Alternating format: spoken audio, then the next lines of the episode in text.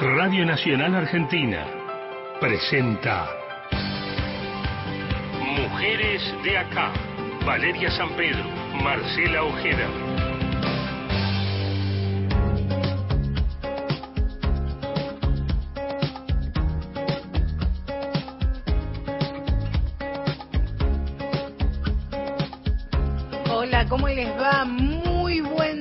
Día, soleado día aquí en la capital federal, Vale San Pedro, buen día. Pero muy buenos días, Marcela Ojeda y a toda la audiencia que se suma a Nacional. Hasta las 11 nos quedamos haciendo Mujeres de Acá. Amanecí pensando ya en la primavera, no sé si será muy pronto.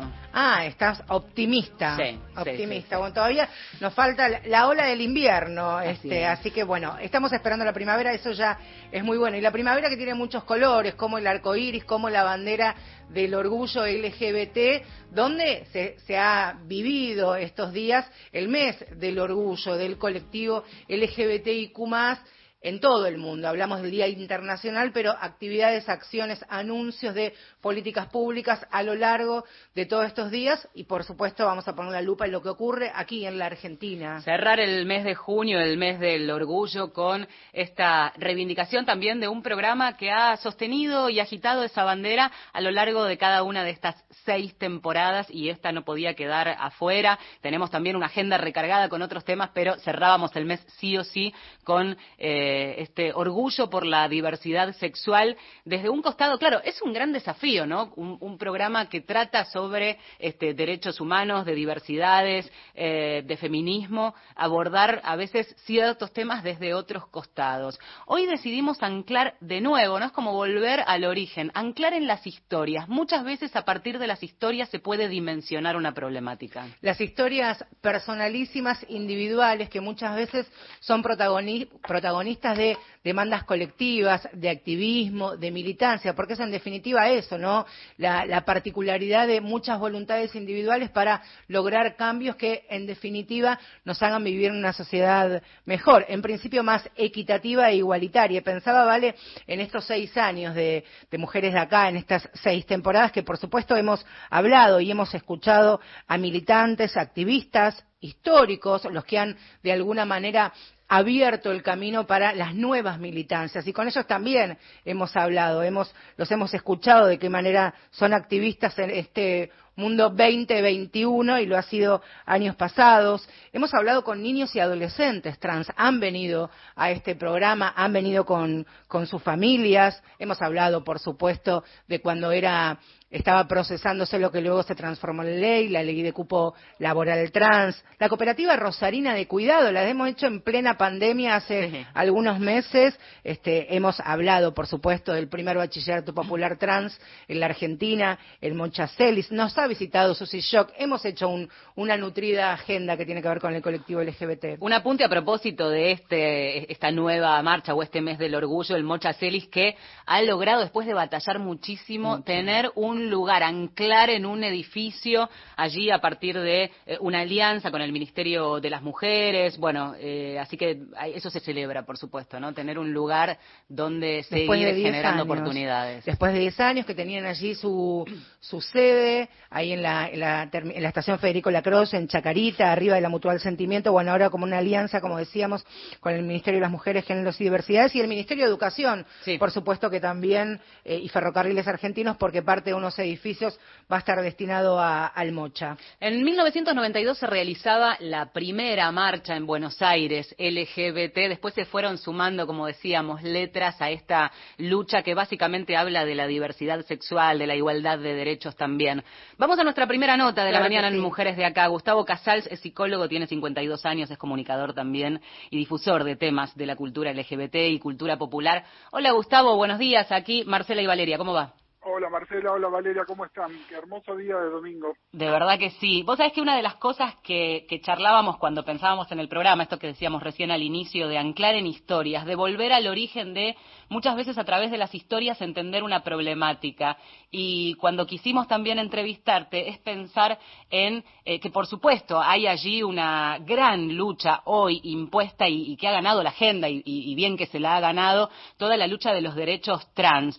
Pero también debemos revisar que esa marcha del orgullo empezó a visibilizar muy fuerte tomando las calles, que es donde arrancan un poco siempre los movimientos, el ser gay, ¿no? El ser gay, por ejemplo, en la Argentina, y para mí es la primera pregunta que quiero trasladarte, ser gay en la Argentina hoy no supone ya un camino allanado por completo. No, en absoluto. Eh, a ver, mira, eh, justo es interesante esto que decís porque cada, cada julio, digamos, que es el mes del orgullo internacional, y cada noviembre, que es el, el mes del orgullo acá nuestro local en Argentina, surge el mismo tema, ¿no? Es ¿para qué una marcha del orgullo, no? Este, ¿y dónde está la marcha del orgullo heterosexual? En ese debate ni me pienso meter. Pero ¿dónde está para qué la marcha del orgullo, no? Y como ya están las leyes, ya se pueden casar, ya está eh, la ley de identidad de género, ahora tenemos la ley de cupo trans, ¿no? Es ¿para qué? Porque esto las leyes no cambian a las personas. Es decir, eh, la sociedad cambia a un ritmo eh, mira, solía ser que la sociedad cambiaba más rápido que las leyes y ahora están las leyes cambiando más rápido que la sociedad. Y entonces es un efecto, el otro día en, otra nota decía lo mismo, un efecto gotita de agua erosionando la piedra, ¿viste? Es tac, tac, y de a poco las cosas van cambiando. Con el tiempo, obviamente, yo tengo una vida eh, activa, digamos, como persona que se identifica como un varón gay desde los 80, es decir, ya en mi cuarta década. Y claramente las cosas no eran igual en los 80 ni en los 90 como son ahora. Pero también al día de hoy, si yo voy de la mano con mi marido por la calle, alguien nos puede mirar mal o decir algo, ni hablar en los chicos más chicos, ¿no? Yo soy un tipo grande que tengo herramientas físicas, económicas y simbólicas para defenderme muy bien, gracias, pero hay un montón de chicos mucho más jóvenes que no lo tienen, ¿no? Eh, y entonces eh, seguimos viviendo, sigue siendo difícil, sigue siendo difícil y por eso sigue siendo tan importante. Yo, eh, recién ustedes decían, soy, yo soy, me identifico como psicólogo y comunicador. Para y charlatán. Y charlatán. Muy bien, importante. Total. eh, para mí la parte de, disculpen que estoy con un poco de carrastera, eh, para mí la parte de comunicador tiene que ver justamente con que no podemos dejar de visibilizar todo el tiempo, porque siempre sos el primer eh, varón gay, la primera mujer lesbiana, la primera persona trans que otra persona que se identifica de lo mismo o algo parecido va a ver. Y que le estás diciendo, ah, bueno, pará, eh, no estoy solo, pará, no soy yo nada más. ¿No? Y entonces eso es lo que hay que seguir haciendo y seguimos haciendo, básicamente es eso, eh, si me decís cuál es la mejor manera de activista de activismo que puedes tener, bueno, ser una persona visible. Es lo más básico, no tenés que militar en ninguna agrupación, tenés que presentarte en el mundo como lo que sos y ya le estás dando un ejemplo a otro. Pensaba también, Gustavo, mientras te escuchaba hablar, también el, el, quiebre generacional que significa, como decía Vale, haber sido varón gay hace algunos años y también esta nueva realidad que viven los, los que son más jovencitos, los varones gay de, de, este, de estos años, digamos, más, más contemporáneos que también transitan ese camino que ustedes abrieron en su momento. ¿Cómo es ese intercambio, si es que lo hay generacional, cuando tenés la posibilidad, bueno, a través de tu canal de YouTube, del Baído y demás, hablar con pibes más jóvenes? ¿Cuál es, ¿Cómo es ese ida y vuelta? ¿Qué te dicen? cuando el ida y vuelta se da es riquísimo. El tema es que no se da lo suficiente. Eh, vos sabés ah. que con, con, dentro del Baído, con, con Gustavo Pecoraro, que ustedes lo conocen, que es mi socio, eh, tenemos un, espacio que se llama Puto Viejo, ¿no? Donde justamente hablamos de esta realidad de los varones gays de más de 50, por eh, y todo el tiempo estamos como rescatando cosas de la cultura y tenemos muchísima audiencia que son personas de nuestra edad, muchísima audiencia femenina, curiosa y muy poca audiencia de varones gay más jóvenes. ¿No? Y, supongo que hay algo del nombre que automáticamente como que los expulsa, ponele. Claro. Pero aquellos que se toman el trabajo de pasar más allá del nombre y se ponen a escuchar el contenido, siempre nos devuelven la cosa más linda del mundo, ¿no? Es, ah, mira, no tenía idea de esto. Ah, mira, ustedes ya hacían esto tan parecido que hacemos nosotros, pero hace 30 años. Ah, mira, es siempre con, con candidez y con sorpresa eh, Así que cuando se da es genial. Lo que pasa es que eh, hay algo también, estas cosas de socialización antes se daban en espacios que ya no existen o que cambiaron su forma de gran manera. ¿no? Vos antes ibas a un pavo, a un boliche y la mezcla de gente que había, mezcla etaria, de clase social, en algunos casos de género, no en todos, ¿no? Porque el varón gay siempre fue muy de, de enguetarse también, incluso con respecto a, por ejemplo, las mujeres lesbianas, ¿no? Eh, el intercambio se daba ahí, ¿no? Vos ibas a la barra y había alguien que tenía 25 años más que vos y que primero decías, ah, este viejo baboso, y resulta que después resultaba ser alguien interesantísimo y te ponías a charlar y el intercambio se daba así y es la persona que te mostraba una película de Bette Davis, ¿no? Que yo la amo, pero claramente es alguien que me precede por varias décadas. De la misma manera que yo ahora le puedo presentar, no sé, a Madonna, a un chico mucho más joven y mirar, en los 80 significaba esto y la leíamos de tal manera. Eh, hoy en día con, con la comunicación pasando mucho más, pasaron dos cosas. Por un lado, eh, Internet, ¿no? Obviamente, y entonces los lugares de socialización y levante ya no son lo que solían ser. Y además, los lugares que quedan están hipersegmentados. Mm. Entonces, acá solo van los de 20-25, acá solo van los de 30-40. Y entonces esa mezcla no se da naturalmente. Y la idea es que a través de los nuevos medios de comunicación que tienen esta barrera de entrada realmente bajísima, es decir, cualquiera puede hacer un podcast, cualquiera puede estar en YouTube, ver si podemos como reiniciar ese diálogo, ¿no? Es, miren, estamos acá, somos los viejos, ya vivimos cosas, fíjense que tienen. Y después está al revés también, que vos decías, bueno, los varones gays, que hoy, hoy estamos hablando de la lucha trans, yo creo que los chicos lo que nos están aportando es...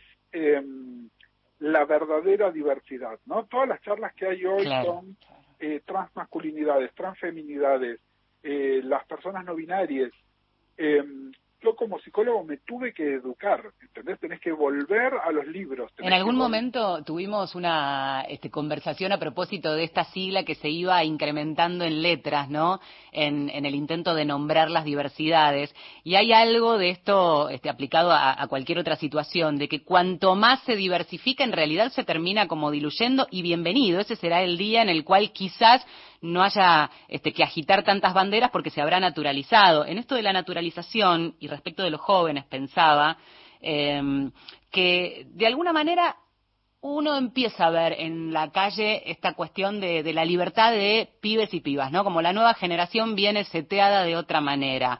Pero se insertan en una sociedad donde decíamos vos nos decís, con, todo el recorrido que tenés hecho, que todavía sabés que podés encontrarte con una situación incómoda en la calle yendo de la mano con tu marido. ¿Cómo se vencen esas barreras? Eh, ¿Cuál sería el, consejo para alguien? Me imagino siempre, ¿no? En quien nos está escuchando y digo, ocultás para no sentir la, la incomodidad, para evitarla. Digamos, ¿cuáles son hoy las herramientas? Eh, mira, no hay una sola y obviamente depende muchísimo de cuál sea tu contexto, ¿no? Claramente no es lo mismo vivir en la ciudad de Buenos Aires que vivir en un pueblo de provincia eh, o como no lo es vivir en algunos países donde directamente te pueden llevar a la cárcel o matar, ¿no?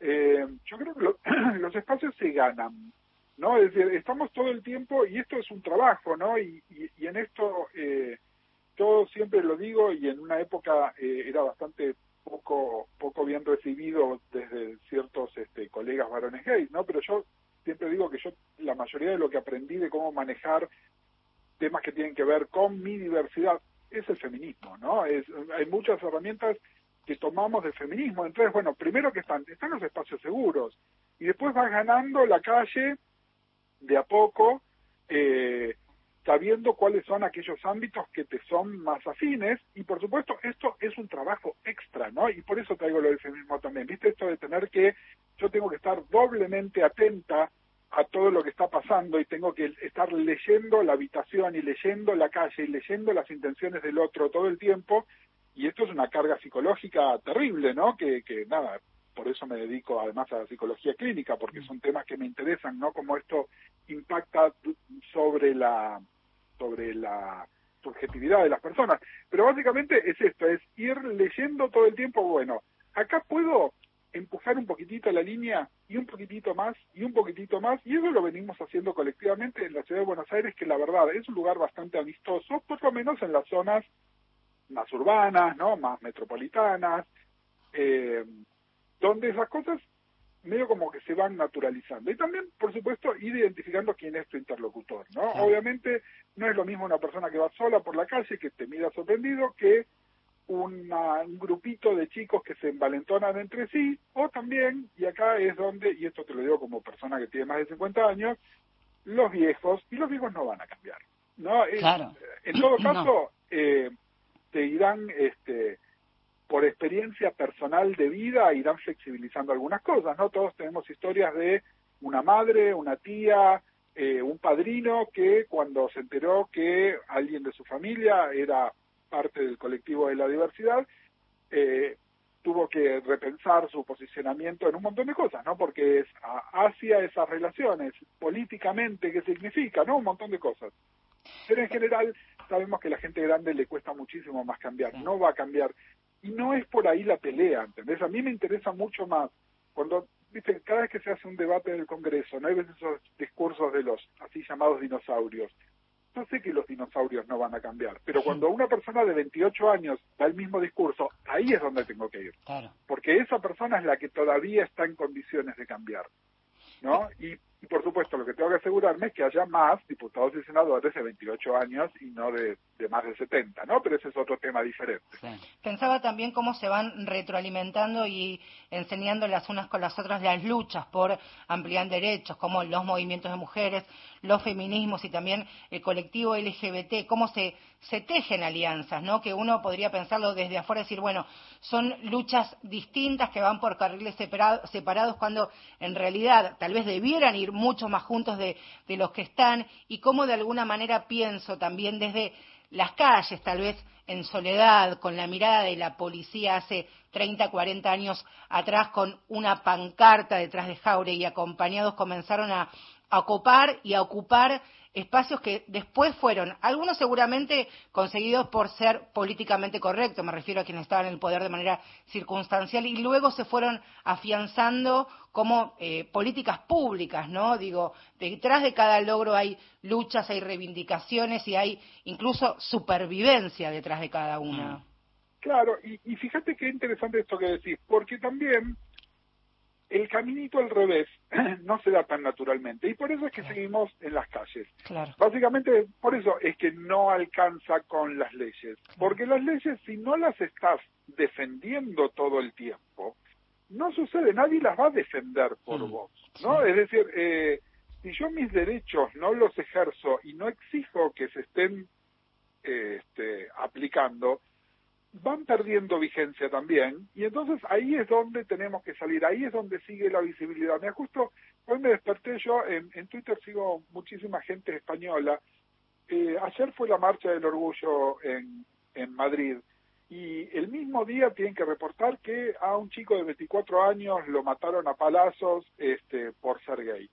Es decir, no, entonces todo el tiempo tenemos que seguir, esto no no para, no no para y eh, a ver, estamos más que contentos de seguir con la pelea también, ¿no? Porque obviamente no celebrás los triunfos y tenés un marco legal que te protege. Claro. Pero hay que seguir insistiendo, hay que seguir. Es, eh, no hay que invisibilizar, hay que visibilizar, hay que agregar más, ¿no? Tiene que estar más afuera y tenemos que hablar más alto y ser más claros. Eh, y también esto, ¿no? ¿Qué, qué podemos los viejos decirle a los más jóvenes, ¿no? Es bueno, miren que esto ganado no está ganado para siempre. Esto hay que seguir ganándolo todos los días. Hay que sostenerlo, claro. Esa idea. Vos sabés que, de hecho, esta semana charlábamos con, con Marce, que es una fiel seguidora y admiradora de Ricky Martin. Digo, ¿cómo están agazapados, no? La horda homofóbica donde pensás que Digo, Ricky Martin, verdad es un tipo que, este, si, si cuando salió del closet, me parece que abrió un montón de puertas desde otro lugar medio inesperado, eh, de repente un posteo este, hace con su marido. En Contalo vos porque lo, lo Claro, no, que a mí me, incluso él lo, es que ella cuando dice fanática es porque yo soy su mujer acá en, la Argentina, usted para que lo sepa, porque si no quedo como una fan desquiciada aparte. Eh, no, que intercambiaban fuera de chiste como un tipo de trascendencia internacional que salió del closet, que tiene su marido, que tiene sus hijos, que fueron portada de, de una revista, que publicaron fotos con su marido, unas fotografías hermosas, él mismo contó que le llamó la atención, su equipo de redes, imagino, la cantidad primero de, de odio escrito en cada posteo y luego la enorme cantidad de de seguidores que dejaron de seguir su cuenta y todas las que tenían relación con él y con, con su esposo, digamos. También está latente un, un odio, un ataque a los movimientos LGBT y a los feminismos también. Ahí hay algo, reaparece. Perdón, no te escuché eso último. No, que digo que hay ahí como, como un odio que está subterráneo, que de vez en cuando encuentra una fisura para reaparecer así. Pero es que el odio está absolutamente en todos lados y por eso es que no descansamos también. No, eh, ¿no? no, no, podemos quedarnos diciendo, ah, bueno, no, no pasa nada, ya está, estamos protegidos por la ley. Decir, mira, yo eh, hace cinco años, ahora en agosto de hacer, me casé y fue hermoso y fue celebratorio y tuve a mi familia, a mis amigos y hasta este, como estábamos muy activos en Twitter, fuimos trending topic el día que nos casamos. Y puedo decir, ah, bueno, listo, ya está todo, viste, ya, ya pasó todo lo que, lo malo está en el pasado. Y después me encuentro con cosas todo el día, ¿no? Que, eh, que están ahí. Eh, que, que esto que vos decís, ¿no? Que están agazapados, ¿no? Y alguien que va a venir a decirte algo, eh, me pasa incluso como profesionales, ¿no? Gente que por ahí después prefiere no atenderse con vos porque, ¿no? Y bueno, por supuesto yo no voy a renunciar a mi visibilidad para nada. Y por otro lado también tenés los pequeños premios. Mira, justo mi marido estuvo con un tema de salud, eh, lo, tuve que acompañar y en la institución me lo estaba atendiendo. Bueno, ¿cuál es el vínculo que usted tiene con esta persona? Soy el marido, por lo tanto tengo eh, poder de decisión y puedo ser informado en la primera línea de absolutamente todo. Bueno, ¿por qué queremos la ley de matrimonio? ¿Porque queremos vestirnos de blanco y ir por el altar? Bueno, por ahí algunos sí, pero no, yo lo quiero porque necesito la protección legal que me da una ley de este tipo para validar mi vínculo en cada vez que sea necesario. Bueno, la primera vez que hace eso decís, ah, bueno, era para esto, listo, ya lo entendí. ¿Entendés? Y entonces redoblo mi esfuerzo para que esto se mantenga y que otras personas lo puedan gozar también. Totalmente.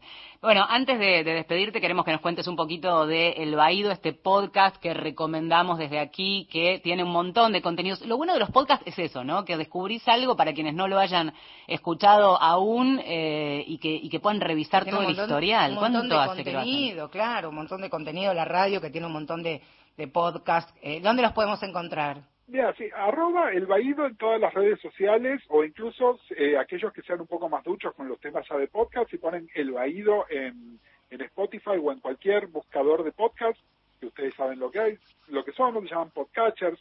Eh, hay gente más este más nuevita y gente más veterana. Con esto van a encontrar los contenidos que salen con el nombre del vaído y después nosotros somos una red de podcast donde eh, nuestra idea siempre fue diversificar voces, ¿no? Eh, el, el Baído básicamente en este momento somos cuatro personas, somos dos varones gays, dos mujeres lesbianas, pero la idea no es que sean nuestras voces nada más, así que diversificar, diversificar por género, diversificar por edad también, ¿no? Nosotros somos toda gente de cierta edad y si no tenés voces más jóvenes te vas anquilosando en algo que nuestra idea, claro. eh, temáticas y, y, algo que a mí me interesa especialmente que es además ir viendo cuáles son las intersecciones con la cultura de todo esto, ¿no? Porque creo que además así es que, que las cosas sean mucho más amenas. Eh, recién lo que decíamos de Ricky Martin, ¿no? Para mí lo, lo, lo genial de Ricky Martin es que el tipo con su plataforma, ¿entendés? Que es millonaria en cuanto a seguidores, lo que él hace, bueno, está bien, sí, hay 1.500 personas que se bajaron de su cuenta, pero lo que está visibilizando, ¿y es por qué? Porque a, mí me gustaba una canción de Ricky Martin y de repente es, ah, Ricky Martin es gay y está casado y está formando una unidad familiar homoparental y son visibles. Mm. Y bueno, eh, de repente de escuchar una canción tengo todo este paquete enorme de cosas que están detrás. Y me parece súper importante y bueno, la idea que hacemos desde el Baído es eso, es comunicación desde la diversidad tratando de ser cada vez más diversos, eh, no solo desde la diversidad sexual, sino también etaria, de género y todo, todas las otras diversidades que podamos ir agregando. También recomiendo ahí en, YouTube, ya lo despedimos a Gustavo Casals, buscarlo con su nombre para conocer un poco más de su mano de la cultura popular y el enlace, por supuesto, con la cultura LGBT. Gustavo, muchas gracias por estos minutitos con nosotros. Fortísimo abrazo. Muchísimas gracias a ustedes. Un gusto. enorme. Buen domingo. Llega la música, mujeres de acá a las 10 y 27 de la mañana. Es Amor, Amor Elefante.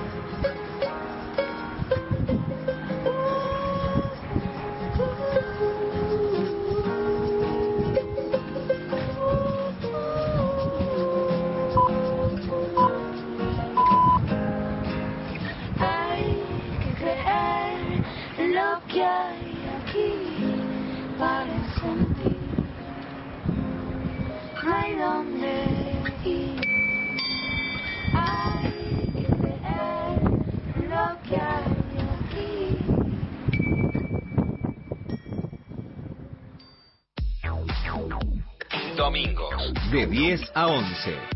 Mujeres de acá, con Marcela Ojeda y Valeria San Pedro.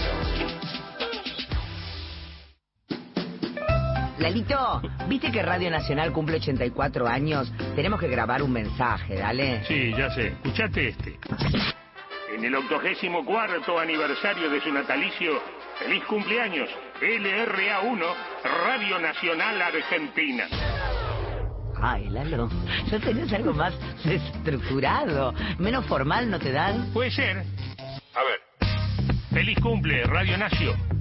No, Lalo, no, no, no es por ahí. Cumple 84 años. La radio ya es una señora grande, ¿entendés? Hay que hacerle como alguna... Bueno, bueno, le decimos que los cumpla feliz.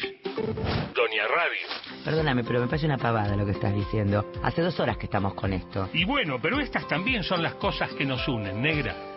Tenés razón, Lalo. Radio Nacional en su cumpleaños, las cosas que nos unen. Ahí te quiero más.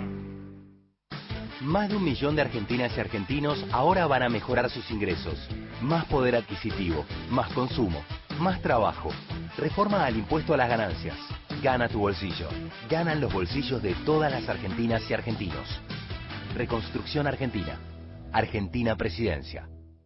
Para recuperar el tiempo que la pandemia nos quitó, para garantizar tus derechos y para estar donde más hace falta. Estamos reforzando nuestra atención en oficinas y con operativos móviles a lo largo y ancho de todo el país. Juntos estamos reconstruyendo la Argentina que merecemos. Vamos a seguir trabajando para estar cada día más cerca tuyo. ANSES te acompaña. Siempre. Reconstrucción Argentina. ANSES. Argentina Presidencia. La noche que nos une. Juana Pimienta, Liliana Daunes, lunes a viernes, de 2 a 3. Nacional, la radio pública. A partir de los 40 años, tus articulaciones se empiezan a desgastar. Curflex, con colágeno tipo 2 no desnaturalizado, te ayuda a restablecer la flexibilidad de tus articulaciones. Curflex, seguí haciendo lo que disfrutás. Lo que llega. Estación Piazzola. Víctor Hugo. Marcela Ojeda y Valeria San Pedro son Mujeres de acá.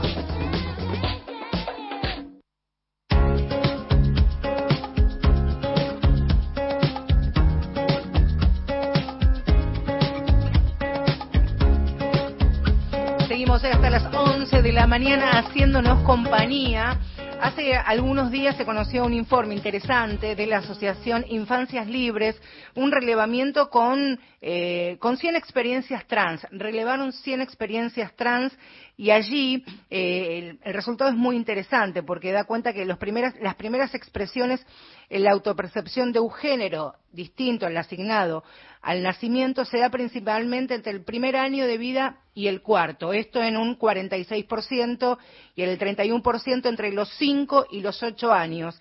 O sea que en casi 8 de cada 10 de los casos estas manifestaciones ocurren aproximadamente entre los 9 y los 10 años. Y esto de alguna manera también se tomó para lo que ha sido la presentación de la guía de recomendaciones para la atención y acompañamiento de, de niñeces, adolescencias, trans, travestis y no binarias, que fue la primera vez que el Estado, a través del Ministerio de Salud de la Nación y otras organizaciones, no solamente el militancia, sino también asociaciones médicas, acompañadas por ONGs donde participan familiares y personas trans, hicieron esta guía pensando fundamentalmente en el personal de la salud, cómo tratarlos, de qué manera acompañar no solamente a, a los niños, niñas y adolescentes, sino también a todas sus familias. Después les vamos a compartir el link, pero me parece interesantísimo esto que desde el Estado puedan dar de manera didáctica recomendaciones, una guía, una sugerencia de la manera en que deben acompañarse a, a, los niños, a las niñas y las adolescentes. Sí, tal cual. Y es fundamental que el Estado siga también actualizando en distintas medidas y políticas públicas,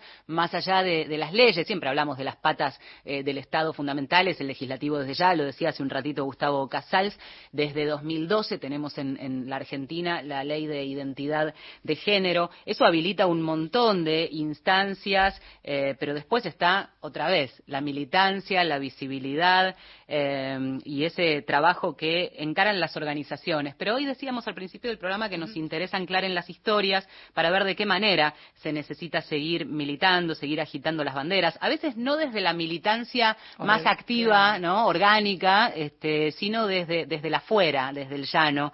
Tenemos nuestra segunda nota y sumamos a Máximo Ramírez, eh, trans, 20, 31 años, publicista eh, y varias otras cuestiones. Eh, muchas veces conocemos a, a muchos de nuestros, nuestros, entrevistados por redes, ¿no? Eh, así que algo de eso vamos a hablar también. Hola Máximo, aquí Marcela y Valeria, te saludamos.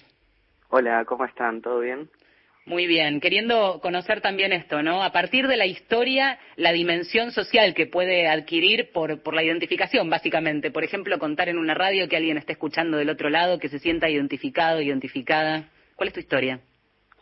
Eh, bueno, les cuento, yo soy una persona trans, queer, este, tengo 31 años, eh, empecé mi transición, bueno, en realidad no, es, es difícil hablar de empezar una transición porque... Uh -huh eh, no hay un, un punto definido en la vida de una persona, viste, que decís, bueno, acá empezó, ¿no? Eh, pero empecé mi tratamiento con hormonas en marzo del año pasado, me operé en diciembre del año pasado, eh, así que bueno, eh, la verdad que mi, mis principios eh, en mi transición fueron un poco raros también por esta época que estamos viviendo de pandemia. Claro. Eh, este, yo pienso mucho en que, nada, bueno, transicioné solo en mi casa, este, eh, medio que, este, para mí mismo, este, y, y muy atento a, a, todos los cambios que fui teniendo. Eh, eh, y bueno, eh, yo escribo mucho en Instagram sobre mi transición. Al principio fue más bien para mí, como para llevar como, este, nota de, de, de, mis cambios, este, con, con videos, con fotos, escribiendo, siempre me gustó mucho escribir. Eh, y por un lado lo, lo, hice para mí y también por otro para dar visibilidad, este, porque cuando yo era chico eh, nunca había visto un, un hombre trans eh, hasta mis 18 años. Eh, de hecho es, es, un tema que sigue sigue faltando mucho, ¿no? La visibilidad de trans masculinidades. Sí es algo de lo que no se habla mucho, no se ve mucho. Recién ahora por ahí con Elliot Page es como algo que la gente en general dice, ah, sí, eh, un hombre trans, pero eh, bueno, es algo que me faltó mucho en, en mi infancia y en mi crecimiento y me gusta eh, y Máximo, ¿cómo era eso para otras personas? Pensabas, sos joven, tenés 31 años, y, y cómo fue eh, buscar información conocer, saber, reconocerte en otras historias que, como vos decís, están invisibilizadas hoy día y que también tal vez no había demasiada información. ¿Cómo fue ese recorrido para construirte de alguna manera y reconocerte en otros, ¿no? También. Sí, eh, el hecho de reconocerme en otros, la verdad que fue muy difícil por esto que te decía. Este, yo la primera vez que, que vi una persona trans fue en internet cuando tenía 18 años y era una persona que estaba haciendo lo que yo hago ahora, que es eh, hacer como un registro de mi transición, mis cambios de voz, mis cambios físicos, eh, y yo no, no podía creer porque decía, yo no sabía que eso era una posibilidad. Eh, a mí me pasaba durante mi infancia y mi adolescencia eh, que yo sentía como que algo, algo malo pasaba conmigo, pero no sabía bien qué era y me, me daba mucha angustia, sentía como que tenía un secreto que si lo contaba eh, la gente no me iba a querer más, me iban a rechazar de, de todo, este, nadie iba a querer ser mi amigo, pero no sabía bien cuál era ese secreto, o sea, por eso hasta ese nivel llega la, la falta de visibilidad y, y es algo que te, te genera mucha angustia porque no te sentís este, identificado con nadie más y, y es algo muy muy solitario y muy muy angustiante eh, y bueno, eh, por, a, través de Internet empecé a, encontrar un montón de información sobre personas trans. Eh, y después, más adelante, bueno, de más grande, eh, me pasó que me reencontré con un amigo que no veía hace mucho tiempo eh, y yo lo había conocido antes de su transición. Eh, y cuando lo volví a, lo volví a ver, eh, fue como una piña en la cara que me dijo, bueno, este es un tema que está en tu cabeza hace mucho tiempo, que no sabías qué palabras ponerle, pero era esto y bueno, tenemos que pensar qué vamos a hacer con esto. Estaba repasando eh, tu, tu Instagram eh, y haces todo ese recorrido. Es, es interesante encontrar eh, que publicas fotos de, de antes de, de los 18, de ese descubrimiento, de cómo a veces algo público, en este caso puede ser las redes o algo en Internet, en tu caso contás una película, pero si hay algo en lo que puede modificarse la realidad de cualquier persona que está transicionando, que está este, revisando su, su, sexualidad, su identidad, etcétera, es el contexto familiar, ¿no? El, el núcleo de donde viene. Y lo que quería preguntarte es, bueno, primero en tu historia particular, cómo fue esa, esa reacción eh, pero entiendo que ese acompañamiento, en la medida que las familias, las personas que no están transitando esa situación, pero empiecen a amigarse con esa realidad, a partir seguramente de la militancia, de que la agenda mediática lo impone, etcétera, etcétera, eh, puede llegar a ser mucho más amigable, amorosa, ¿no? Totalmente, totalmente. Yo, por eso, eh, siempre en, en, en mi vida, cuando, cuando hablo con cualquier persona, siempre hablo mucho de visibilidad, porque me parece que es súper importante para que también la gente sea más empática y conozca sobre el tema, porque muchas veces por los prejuicios que tenemos, incluso yo mismo para conmigo, este, yo tenía muchos prejuicios sobre eh, las personas trans por mi educación, que fue muy conservadora, muy católica. Eh, no sé, en, en mi colegio, bueno, este, yo fui al colegio en los noventas, este, y no, no, la educación sexual era eh, todo relacionado con la este, con la reproducción, todo cis, todo hetero, eh, este, entonces faltó mucho de eso eh, y, y, me sentí muy solo y me parece que, muchas este, personas trans se sienten muy solas en ese caso creciendo sin tener eh, ese tipo de visibilidad o sin saber que eh, se puede ser trans. Yo cuando era chico no sabía que, que existía la posibilidad de ser trans. Eso es muy importante por un lado. Y por el otro lado, eh, sí, el tema familiar también es, es importantísimo. Este, yo ¿Tuviste una familia que te acompañara? Sí, la verdad que sí, por suerte, eh, nada, me siento muy muy feliz y muy muy afortunado por eso. Eh, al principio fue un poco difícil porque mis papás son eh, son bastante grandes, tienen alrededor de 70 años eh, y bueno, no, no saben mucho sobre cuestiones LGBT, eh, entonces fue una conversación bastante larga eh, y bueno, eh, contarles que yo había decidido empezar mi, la parte médica de mi transición eh, fue un tema grande y un poco difícil, este, pero lo bueno que tuvo fue que llegó a muchas charlas en las que eh, ellos me escucharon mucho y aprendieron muchas cosas y también por su lado investigaron mucho y siempre estuvo el, el amor primero. Eh, yo algo que les dije cuando, cuando hablé con ellos fue yo esto que estoy haciendo es por mi felicidad eh, y yo sigo siendo la misma persona, sigo siendo su mismo, su, su hijo de siempre, este, me siguen gustando las mismas cosas, me sigo riendo de las mismas, de las mismas cosas, me gusta compartir las mismas cosas con ustedes, eh, solamente estoy haciendo esto para mí, para, para ser más feliz y más auténtico con, con lo que yo siento. Eh, y me acompañaron desde el principio siempre, este, por ahí por momentos les costó el, el tema del nombre, los pronombres, eh, pero ahora llegaron a un punto que a veces si algunos se confunde entre ellos se corrigen eh, y por ahí se pelean. Eh, pero no la verdad que tuve la, la enorme suerte de que todas mis relaciones eh, y sobre todo mis mis relaciones dentro de mis vínculos eh, familiares eh, cambiaron para muchísimo mejor. ¿Cómo acerca de, de, las relaciones te quería preguntar también si eh, cómo es hoy hoy día refundar relaciones sexoafectivas, ¿no? Este, uh -huh. como primero cómo te ves, si la imagen que te que te devuelve el espejo es la que vas camino a la, a la que querías eh, llegar, cómo te vas revinculando con, con, con las otras, ¿no? También. Sí, sí, eso es también un tema en el que del que yo pienso mucho y también sobre el que escribo bastante. Sí. Eh, por un lado el tema del espejo, que para mí es como un, un tema enorme en, en cualquier persona trans, eh, el verte y el, el antes y después, si decidís transicionar, eh, como hacer la, compara la comparación en cómo te veías y cómo te sentías antes ante lo que te reflejaba el espejo y cómo te ves eh, mientras haciendo, estás haciendo tu proceso de, de transición, ¿no? Eh, la verdad que para mí, conmigo mismo, mi, mi relación conmigo cambió un montón, con mi cuerpo también. Eh, antes me sentía como muy desconectado de partes de mi cuerpo, no me quería ver, me generaba mucha angustia, eh, me ponía muy, muy mal y, y ahora me veo y nada, se fue dando todo también como muy muy naturalmente y muy de a poco, pero me voy dando cuenta de cambios o me los me los por ahí me los marca algún amigo eh, o mis papás me dicen qué lindo que estás eh, y para mí todo eso es es lindísimo.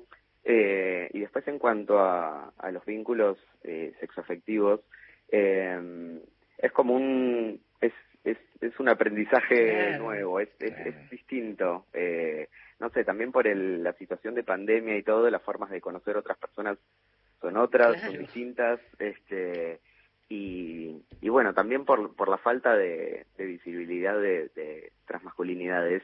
Sí. Eh, no sé, no, no, no se habla mucho, por ejemplo, yo hablé muchas veces con personas bi y yo les pregunto, ¿pero estarías con alguien trans? Eh, y me dicen, no sé, la verdad que nunca lo pensé, como que incluso dentro del colectivo LGBT se sigue pensando mucho en términos cis y en términos muy binarios, eh, sí. como que, nada, las personas bi por ahí no piensan que sí su bisexualidad incluye a las personas trans o a las personas no binarias, eh, entonces a veces es, complicado vincularse con, con, otras personas. Hace un ratito hablábamos con eh, Gustavo Casals, autodenominado en una sección, bueno, de, de, su podcast y demás, ¿no? Puto viejo. Hablábamos de las generaciones. Pensaba en esa militancia tan visible que en definitiva haces a través de Instagram. ¿Participaste de marchas? Digo, ganar la calle es como otra instancia. A veces generacional, este, no, no, no, no empatizan algunas personas con marchar. ¿Qué te pasó a vos con eso?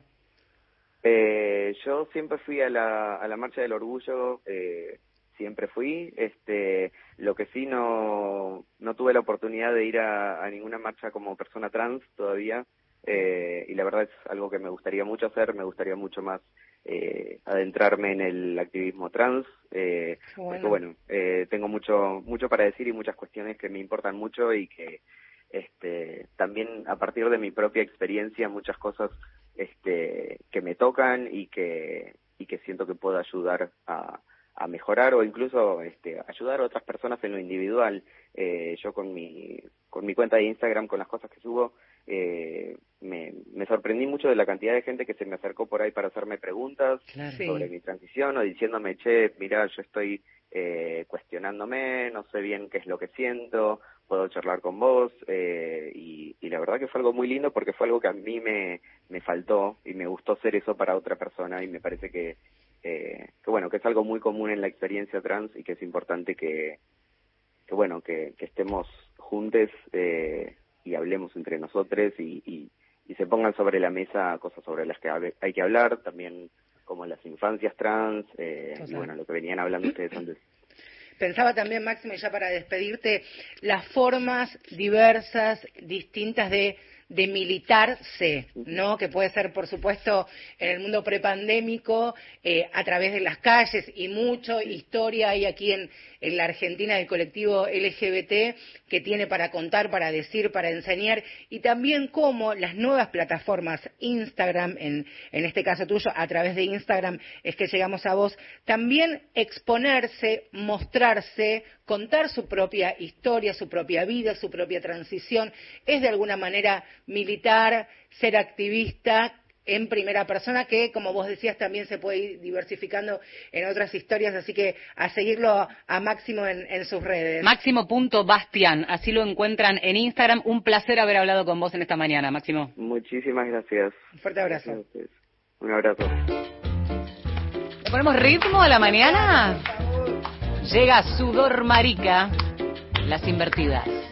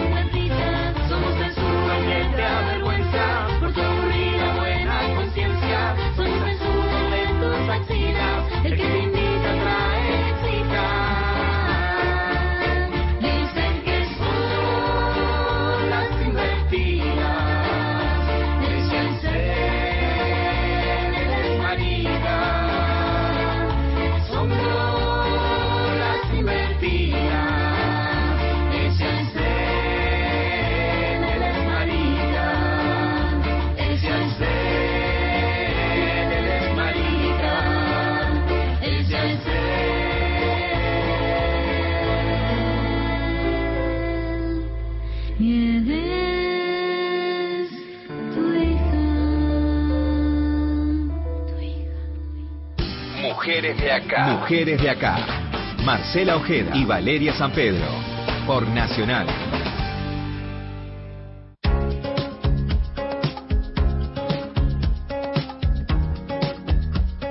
Bueno, nos quedan ocho minutos de programa hasta las once. Nos quedamos en Mujeres de Acá. Eh, interesante escuchar las historias y tenemos todavía una más.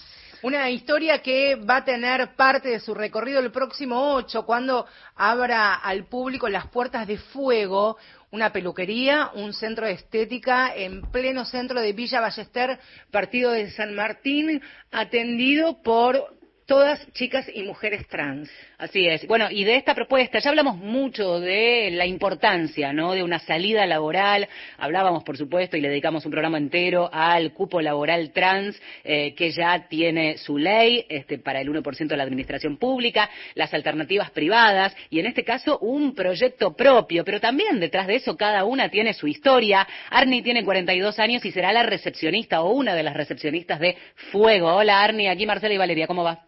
¿Cómo estás, Marcela? Gusto en saludarte. Qué emoción, qué emoción poder tener esta entrevista. Salir en la radio y además este proyecto que me imagino que las tiene a todas súper entusiasmadas, ¿no? Ay, por supuesto, a mí me genera una emoción muy especial, estoy así como desesperada, esperando el momento, así que bueno, la verdad que es un gran proyecto, una gran idea y una gran oportunidad.